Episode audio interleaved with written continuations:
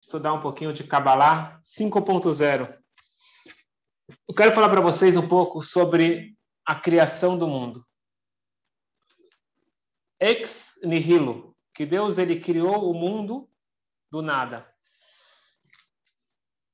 É profundo, mas acredito que a gente vai conseguir passar de uma forma que seja acessível para todos nós. Como que funciona a criação do mundo? Como que Deus ele opera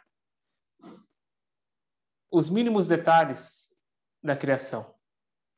Está escrito, eu vou compartilhar com vocês a tela que vai ficar mais fácil. Quem tiver no, no Facebook ou no Zoom vai conseguir enxergar.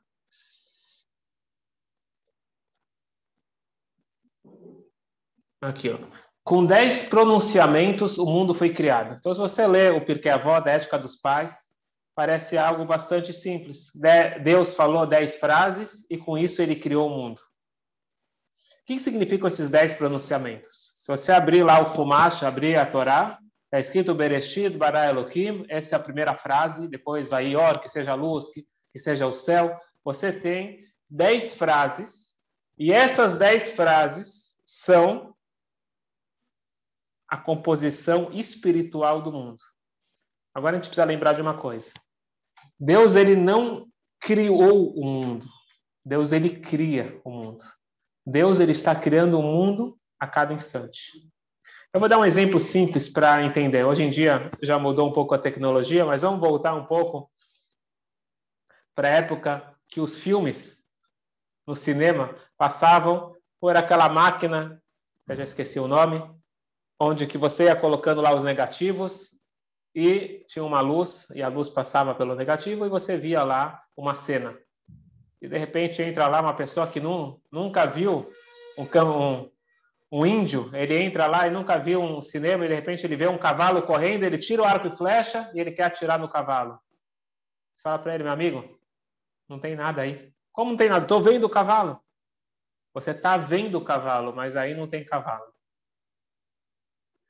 Esse é um exemplo, vocês podem criar outros exemplos para entender como que funciona a realidade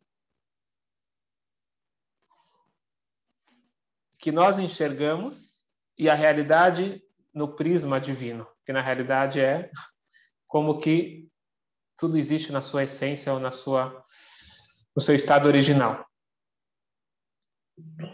Conta que uma vez tinham dois duas pessoas esperando para conversar com o grande Rebbe, o Rebbe Maharash. O Rebbe Maharash foi o quarto Rebbe de Lubavitch, o Rebbe Shmuel. Estavam esperando para ter uma audiência particular, uma conversa com o Rebbe. Um era um grande discípulo, um grande rabino, Rav Landa, Rav Landa, e o outro era o que nós chamamos de apicoires. Apicoires é um herege, alguém que, pelo menos, se autodeclarava não crente e não acreditava nos princípios da Torá só que ele, ele queria conversar com o Rebbe também. O Rabino vira para ele e fala: Eu entendo porque eu estou aqui, porque eu sou um Hassida, sou um discípulo do Rebbe, eu quero aprender mais Torá, eu quero falar com o Rebbe. Mas o que você vê, o que você busca aqui? Aparentemente esse não é o ambiente que você procura. O homem falou o seguinte: então estamos falando de hereges da época do Rebbe Marash, uns 170 anos atrás, 150 anos atrás, onde que ele era de outro nível. Falou, eu tenho uma pergunta filosófica para fazer para o Rebbe. Eu sei que consta no judaísmo em Od Milvador. Não existe nada além de Deus. Nós já falamos na semana passada que a crença judaica, a emuná, não é acreditar em um Deus só. Isso não é propriedade judaica. Isso é monoteísmo, isso é de todos. A crença judaica é interiorizar em Od Milvador. Não existe nada além de Deus. Deus ele continua sendo um e único antes do mundo, depois do mundo. Só existe Deus. Pergunta o, o homem, ele fala, eu quero perguntar para o Rebbe, como pode ser isso? Se eu abro os olhos de manhã, eu vejo o mundo inteiro com todos os detalhes do mundo. Como pode ser que você me disse que o mundo não existe? Afinal, eu vejo, eu não tô, eu não tô maluco, eu tô vendo o mundo. O rabino falou para ele o seguinte: sabe, curioso, eu tenho a mesma pergunta que você. Mas, pelo outro ângulo, minha pergunta é a seguinte: se está escrito na Torá, em od milvador, não existe nada a não ser Deus, e tudo que está escrito na Torá é 100% verdade, como pode ser que eu enxergo o mundo se na Torá diz que o mundo não existe? Em outras palavras, o herege queria perguntar como pode ser que a Torá escreve uma coisa que não é real. E o rabino queria perguntar como pode ser que eu vejo algo que não é real, porque o que está escrito na Torá é 100% verdade. Então, já que os dois tinham a mesma pergunta, um, de cada ângulo, mas a pergunta era a mesma, falaram, vamos entrar junto na sala do Rebbe? Então, eles entraram juntos na sala do Rebbe, perguntaram para o Rebbe, o Rebbe Marash, ele falou uma resposta que foi a mesma resposta para os dois. Está escrito na Torá, primeira frase, Bereshit bara Elohim et No princípio, Deus criou o céu e a terra. Daqui a gente aprende que o mundo e tudo que engloba o mundo é verdadeiro, existe.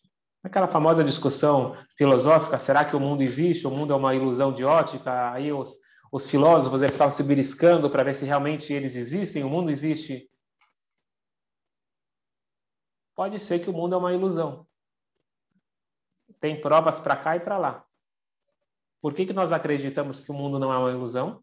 Porque assim consta na Torá, na primeira frase, Bereshit bara Elohim, Deus ele criou o céu e a terra. Então, se Deus criou o céu e a terra, o céu e a terra, eles existem como existência física, real, não é ilusão. Mas quem cria esta realidade visível a nossos olhos? Deus. Quem está criando a cada instante isso é Deus.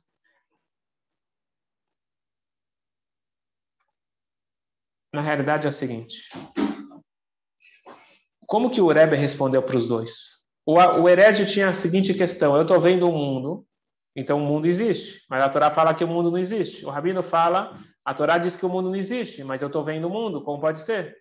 A questão é resolvida da seguinte forma: o mundo existe, mas o mundo não é uma entidade separada de Deus. Eu sei que está um pouco abstrato, mas essa é a proposta de hoje. Vamos tentar colocar isso em palavras mais simples para entender o que está sendo falado aqui. Talvez a título de ilustração, um químico. Um químico, quando ele olha para uma água, acredito que ele não olha água, ele olha H2O. E assim, todos os elementos do mundo que ele estudou na tabela periódica, todos os elementos, ele já começa a enxergar o DNA do objeto e ele não vê tanto a, a, o que a gente chama seria a embalagem ou o resultado final. Um místico, um tzadik, quando ele olha para o mundo, ele olha a mesa, ele olha uma árvore, ele não está vendo uma entidade separada de Deus. Ele está vendo o que mantém aquilo vivo. O que mantém aquilo vivo? As palavras dos dez pronunciamentos. É isso que nós vamos aprender hoje. A composição de tudo. Então, o que, que acontece? Você pega uma água e tira o H ou tira o O. Deixa de ser água. Para ser água, precisa ter H2O senão não vai ser água. Para uma árvore existir, como se fala árvore em hebraico? Etz. Você precisa da energia do Ain e do Tzadik, que forma a palavra Etz. Sem isso, não existe árvore. Se você tirar o Ain, ou tirar o Tzadik, ou tirar os dois, aquilo não é mais uma árvore. O que nós vamos aprender é que Deus ele não só criou ele cria a cada instante o um mundo com 22 elementos. Esses 22 elementos são as 22 letras do alfabeto, Aleph Beit. Por isso que o Aleph Beit é muito sagrado, ele é muito importante. O Aleph Beit, o primeiro livro de Kabbalah, começou a ser escrito pelo primeiro homem, Adão, Adão que recebeu direto de Deus. Primeiro livro da Kabbalah, tem traduzido para o português, Sefer Yetzirah. O que, que o Sefer Yetzirah ele fala? Justamente sobre isso sobre o molde, como que Deus ele cria o mundo a cada instante através das 22 letras do Aleph Beit. Essas 22 letras, elas estão presentes nessas 10 frases. Essas 10 frases, nós vamos explicar um pouquinho, mas isso daqui é, vamos deixar para um outro momento. Tem uma outra parte do Tânia, que é a parte número 2, a gente acabar, se Deus quiser, a parte número 1. Um. A parte do 2 é mais filosófica e entra em mais detalhes na criação é, do mundo. Aqui a gente vai pegar só um pouquinho para entender o, obje, o, objetivo aqui é outro, mas só para a gente é, explicar um pouco. Tudo que tudo é criado por Deus a cada instante com esse molde, os dez pronunciamentos. Todas as palavras que estão explicitamente nos dez, dez pronunciamentos, são dez mandamentos, dez pronunciamentos da Saram Amarot, as dez frases iniciais da Torá. Então lá está escrito, por exemplo, sobre a água, está escrito sobre o céu, o sol. Então, o que está escrito claramente tem uma energia divina muito forte. Aquilo que não está escrito claramente nos dez pronunciamentos, eles recebem a sua energia através de permutações. Então, quem lembra da escola, quando aprendeu combinações, certo? Então, fa faz, a, faz a conta. Você tem, até colocar aqui para vocês visualizarem. Você tem aqui, ó, só um detalhe aqui que eu não falei, o, o Arizal, que é o grande cabalista, ele que trouxe essa novidade, né? Novidade, ele que nos alertou para mostrar que tudo tem energia divina. É mesmo uma pedra, é mesmo um ser inanimado, é mesmo o mineral, ele tem uma alma. Alma seria essa energia divina. Você tira essa energia divina, aquilo desaparece. Ele deixa de existir. Ele fala que como que funciona esse processo da energia divina. Novamente, aqui não é lugar, lugar para a gente se aprofundar nisso, mas só para vocês saberem. Se você pegar 22 letras do Aleph Beit, lembra como faz a combinação? É 22 vezes 21, certo? 462. Isso se você fizer a combinação só de duas letras. Então você tem aqui 462, mas energeticamente, Aleph e Beit e Beit e Aleph, por exemplo, dá no mesmo. Então é 462 dividido por 2. Por isso que está escrito na Kabbalah que a energia divina ela vem através de 231 portões por trás e pela frente. Então foi o que eu expliquei. Tem Aleph, Beit Beit e Aleph. A frente, qual que é predominante? O Aleph ou Beit, ou Beit ou Aleph, mais a energia é a mesma. Não vamos entrar nos detalhes. É só para a gente entender que o DNA do mundo é as letras. Um místico, ele enxerga as letras. Nós, seres humanos limitados, enxergamos o, o produto final. Espero que está claro, senão depois a gente tem que explicar um pouco melhor. Uh, vamos ler lendo as palavras do Tânia, porque o objetivo aqui é outro. O objetivo é chegar na unicidade. ולבאר היטב עניין זה צריך להזכיר תחילה בקצרה עניין מהות אחדותו של הקדוש ברוך הוא שנקרא יחיד ומיוחד בכל מאמינים שהוא לבד הוא כמו שהיה קודם שנברא העולם ממש כמו שאומרים אתה שלא נברא העולם אתה שנברא כולו פירוש הוא ממש בלי שום שינוי כי נכתב אני הווה אלא שנית. Nós queremos sair daqui com a conclusão que Deus ele está presente 100% em cada detalhe da nossa vida. Uma coisa é você achar que Deus ele criou o mundo há milênios, e Deus ele está aposentado, ou Deus ele está cuidando das esferas superiores, e o mundo segue o curso, e por isso que está cheio de defeitos aos nossos olhos nessa criação. Essa é uma visão superficial do mundo. Vem a Kabbalah e nos mostra nada disso. Não é que Deus ele está cuidando de você, não é que Deus criou o mundo e ele cuida do mundo. Deus ele está criando o mundo a cada instante. Se Deus parar de criar, aquilo desaparece. Voltando para aquele exemplo que nós falamos do filme, se você se acabar a luz, o negativo fica lá e não projeta nada. Deus, ele é a luz. O negativo são os filtros para formar diferentes objetos e pessoas. De acordo com o filtro, vai formar uma árvore, vai formar um carro e assim por diante. A diferença é só no filtro. A diferença nunca é na luz. Você pega essas luzes coloridas, não existe luz colorida. A luz é neutra. Só que se o filtro é colorido, eu enxergo colorido. Então eu tenho certeza, essa luz é vermelha, essa luz é azul. Não. Já que eu estou desse lado do filtro, eu vejo a, a luz azul ou vermelha. Mas da perspectiva divina, a luz é a mesma. Quando eu vou conseguir enxergar isso, vai mudar toda a minha forma de encarar a vida. Principalmente essa questão de bem e mal. Bem e mal é na nossa perspectiva de filtro. E por isso que nós falamos todo dia no Shema Israel, Hashem Elokeinu, Havai Elokeinu, são duas manifestações de Deus. A manifestação de compaixão e a manifestação de justiça são a mesma. Quando tudo está indo bem aos meus olhos e quando eu não entendo o que está acontecendo, com o meu cérebro limitado, os dois vêm do mesma fonte. A fonte é essa luz infinita. Os filtros que fazem a diferença. E por isso, a gente vai começar agora a entender, a gente está falando agora do básico. O básico do judaísmo é acreditar na unicidade divina, não é acreditar que existe um Deus só. Isso daqui não tem mitzvah. Isso é básico.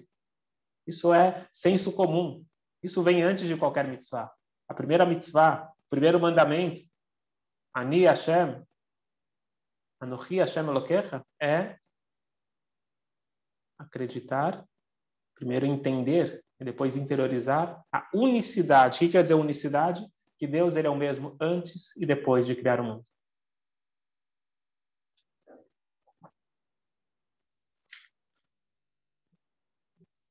Talvez é muito pesado para a hora do almoço, mas vale a pena de vez em quando a gente colocar o mundo de outra perspectiva. A gente está tão focado no nosso trabalho, nossas coisinhas, nossos probleminhas, a gente acha que isso é todo mundo. Vamos fazer um zoom out. Entender que todas as coisinhas que eu estou lidando, não é eu lidando com alguém, eu lidando com problemas. Existe um gerenciamento constante. Não é gerenciamento.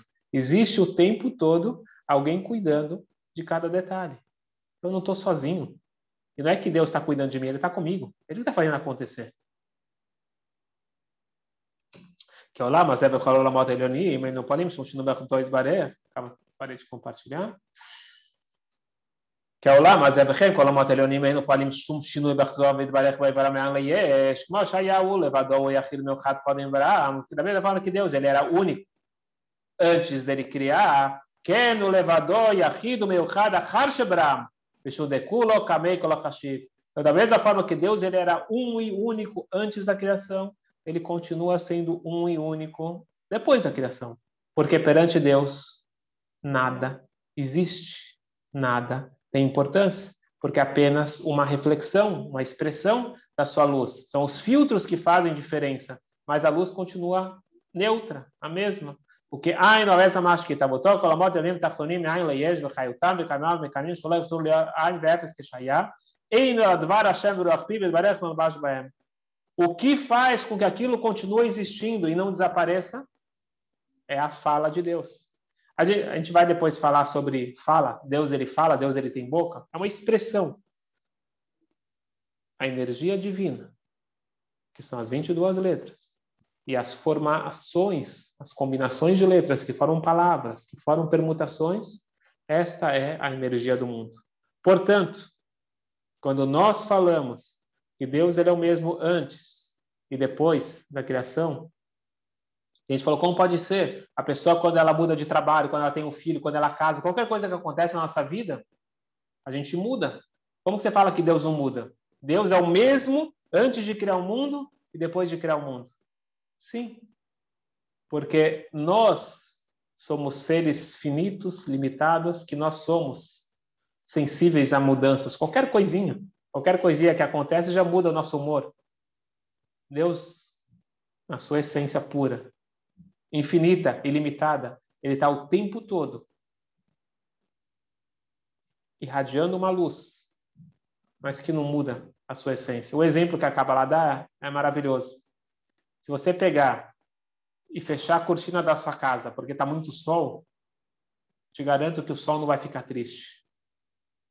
uma pessoa, se ela está tá dando uma palestra e a pessoa vira a cara, está falando com alguém, ele não quer te escutar, você fica triste. O sol não está se envolvendo em iluminar o mundo. O globo solar existindo, ele irradia luz. Quem quiser aproveitar, aproveite. Quem não quiser, bloqueie. É justamente isso que acontece. A energia divina está o tempo todo criando. Se tem algum problema, somos nós que estamos colocando algum bloqueio, algum filtro. E com isso nós vamos parar aqui, que já está ficando pesado, já passou também o tempo, e vamos refletir. Não vamos entender isso de primeira vez, mas começa a refletir, porque essa é a base, essa é a primeira mitzvah da Torá, unicidade divina. Começa a pensar um pouquinho mais sobre isso, começa a enxergar quando você olha um problema, para de olhar o problema desconecto de Deus. Veja como que Deus está por trás. E aí para de chamar de problema chama de oportunidade. Quando você vê um objeto, tenta ver o que está por trás disso. Qual que é o verdadeiro DNA espiritual? As consequências são muito boas, mas além disso, a gente está cumprindo o nosso primeiro objetivo, que é acreditar num Deus único presente em tudo, em todos. Vamos abrir agora para as perguntas.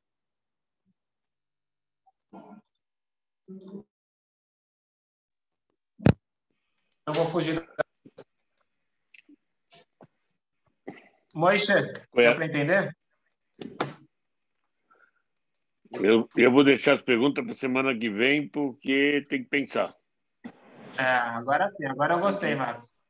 Tem que refletir. Ah, Fala, Moisés. É, fiquei em dúvida agora o que, que significa o trecho da Torá que diz que nós somos o homem à semelhança de Deus. Né?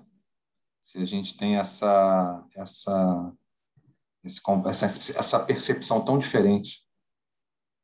Boa pergunta. O que significa que o homem é a semelhança de Deus? Então, existe uma explicação linda que também é muito relevante para a nossa vida.